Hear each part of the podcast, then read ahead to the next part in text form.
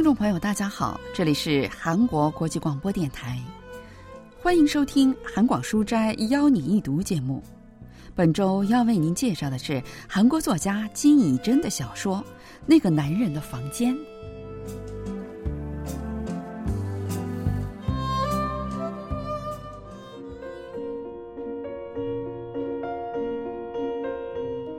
下午五点二十分，他的房间一如既往的亮起了灯，在逐渐深邃起来的天空的映衬下，他的房间瞬间变得仿佛一个华丽的沙龙，而我则跟以往一样注视着那个灯火通明的房间。他的房间跟我的房间没什么大的不同，是一间十五平的小户型复式公寓。如果说有什么特别之处的话，那就是他房间的窗帘好像是在哪里用过的，下摆高出窗台五十到六十厘米，把一般长度的窗帘挂在复式公寓的大窗户上，看起来就好像是穿着别人给的裙子，怎么看怎么不合身。不过也正因如此。从我的房间望去的话，可以很清楚的看到他坐在书桌前的上半身。今天，他也坐在书桌前，那一动不动的侧影看上去好像在打坐的僧侣。男人的白发好像秋天原野上的紫芒，被微微前倾，大概三十度左右的样子，坐在书桌前，全神贯注的做着什么。一直望着他的侧影，会有一种站在寂静的山寺入口的感觉。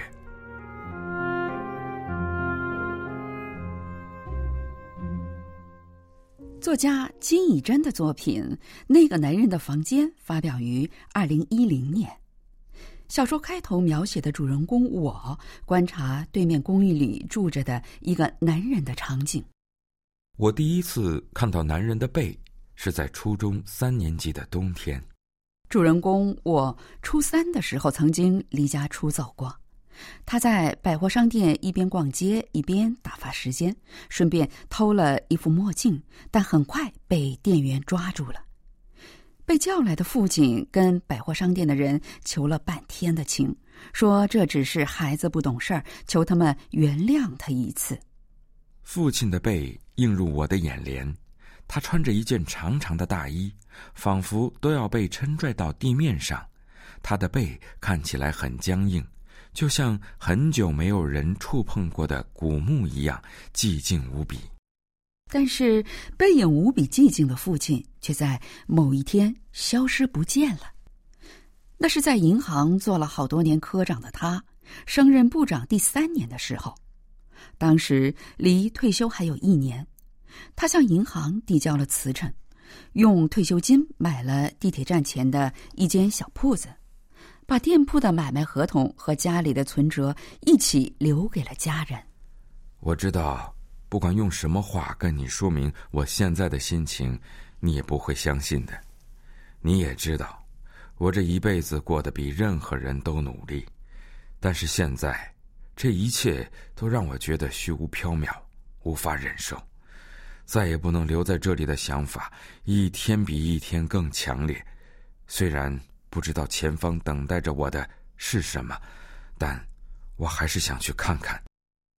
父亲代替爷爷担负起了一家之长的重担，从来都没有表现出过懈怠的样子。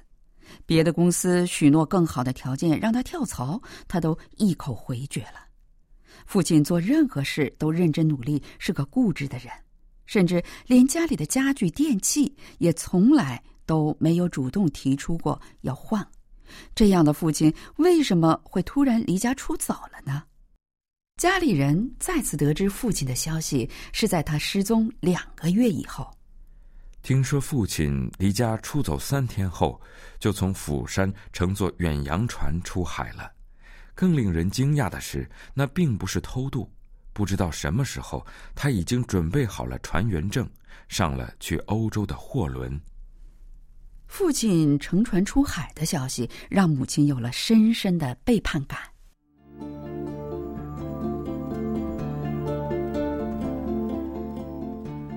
主人公观察着对面公寓里的男人，有时候会跟着他在同样的时间吃饭，在同样的时间抽烟，偶尔还会去翻找他的邮箱，但那里常常是空着的。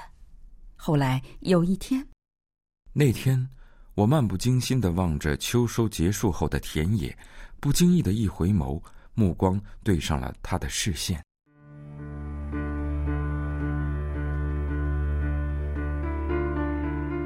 不，因为我们之间的距离并没有那么近，视线并没有接触，但我可以确定，那个人一定在看我。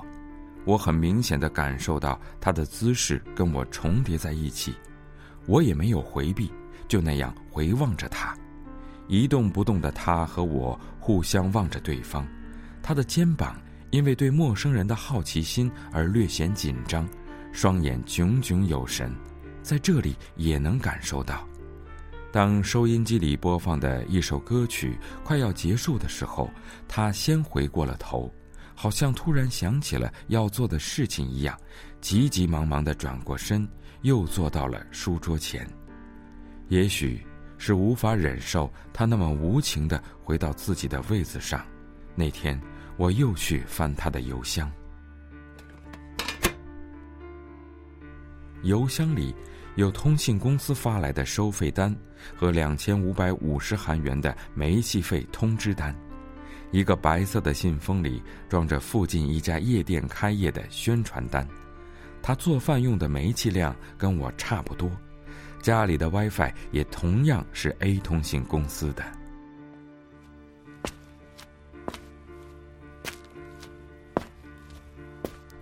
我没坐电梯。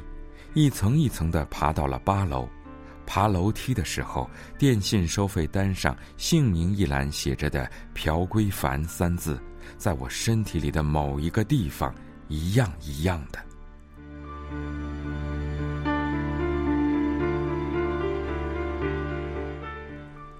父亲离开后，主人公一家的生活也没有什么大的变化。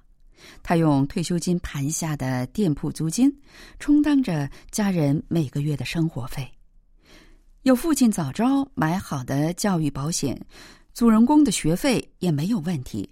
甚至他在离开一年前，已经把祖父祖母的祭祀也委托给了西海岸的一家寺庙。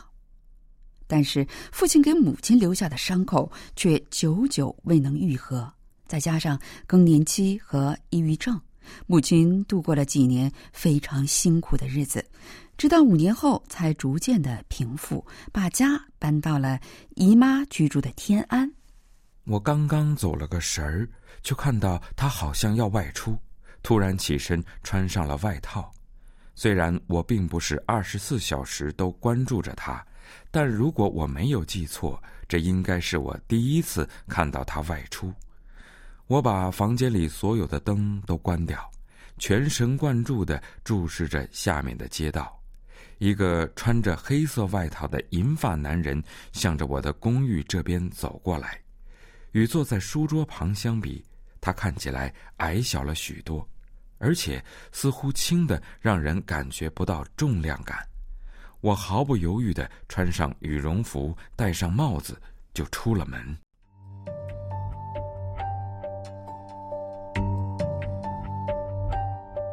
急急忙忙跑出去，才看到他走进前两天刚开业的那家鱼饼清酒店的背影。也许是在喝着暖暖的清酒，他手中拿着一个酒杯。走到近处看，他的肩膀越发显得又窄又低。我泰然自若地从他身边走过，走进街对面的生鱼片店，要了一份鱼子饭当做晚饭。他背对着我坐着，那顽固的背影透过窗户隐隐约约地显现出来。砂锅里的飞鱼鱼子在嘴里好像爆竹一样爆裂开来，眼前仿佛看到在印度洋的茫茫大海上，将鱼鳍像翅膀一样展开，在经过的船只两旁，像鸟儿一样飞翔着的飞鱼群。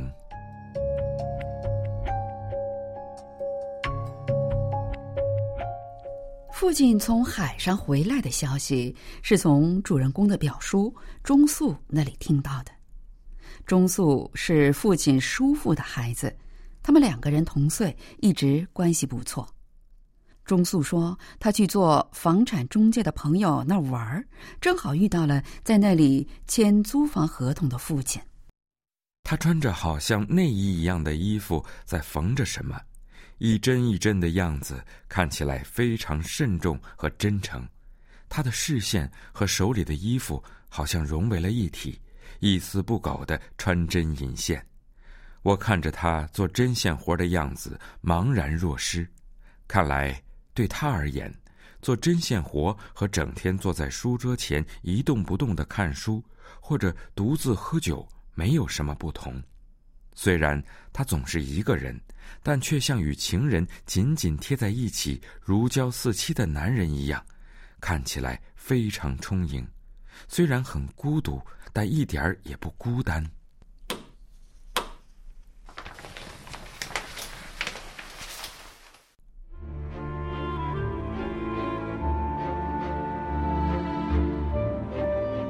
我把房间的灯全部打开，把百叶窗全部拉了上去，然后拿着一杯红酒上了二层，坐在楼梯上。在明亮的灯光下，我的房间和坐在楼梯上的我对面应该都能看得很清楚。做完针线活，他又坐在书桌前开始写着什么。我不知道他是在写日记还是手账。虽然在过去差不多一年的时间里，我偷看他、猜测他，甚至还翻过他的邮箱，但仍然不知道他整天坐在书桌前是在干什么。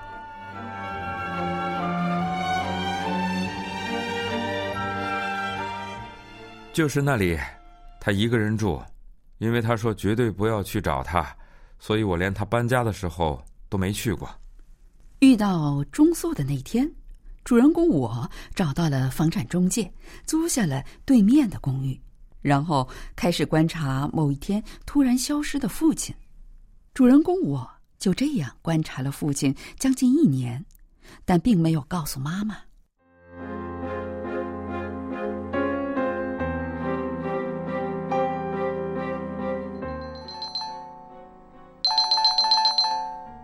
你干什么呢？妈妈总是会这么迫切的问我，好像对我在做什么感到无比好奇。能干什么？正喝酒呢。一个人吗？明明知道我是一个人，还是要再追问一次，也是妈妈的习惯之一。我也喝了杯葡萄酒，怎么也睡不着啊。我听着被葡萄酒润湿的妈妈的声音，轻轻的转动了下手中的酒杯。跟我再喝一杯，就睡得着了。咱们干杯怎么样？我努力控制住自己有些哽咽的声音。好啊。妈妈声音里的水汽褪去了一些。干杯。我向着那被夜色笼罩住了的他的房间举起了酒杯。今天是你父亲的生日，你也知道吧？妈妈终于说出了憋在心里的那句话。马上就十年了，他应该在哪里好好活着吧？终于，妈妈的声音沉淀到了葡萄酒杯的深处。我看着他已经熄了灯的房间，静静的点了点头。특징은그라는삼인칭대명사를통해서마치타인처럼그려지던대상이这部作品很特别的一点，就是一直使用第三人称他，给人一种在指代他人的感觉。但是后来读者才知道，他就是主人公的父亲。这样的反转会让我们回顾自己的日常生活。在家庭这个集团里，虽然人与人之间有着相当密切的关系，但从本质上来看，仍然是他人。所以在小说中。 父亲离开后，家人们都说他不可能做出这样的事。这其实也意味着连家人都不知道父亲到底是什么样的人。所以主人公为了真正了解父亲，刻意与他保持着一段距离观察他。这部作品通过父亲的形象向我们提出一个问题：在作为一个社会或家庭的成员之前，我自己到底是谁？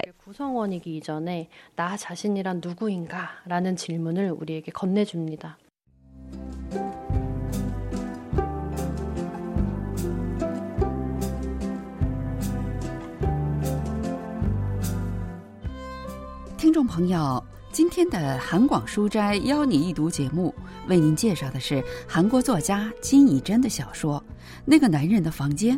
今天的节目是由立新跟小南为您播送的，同时韩国国际广播电台一个小时的中国语节目就全部播送完了。感谢您的收听再会。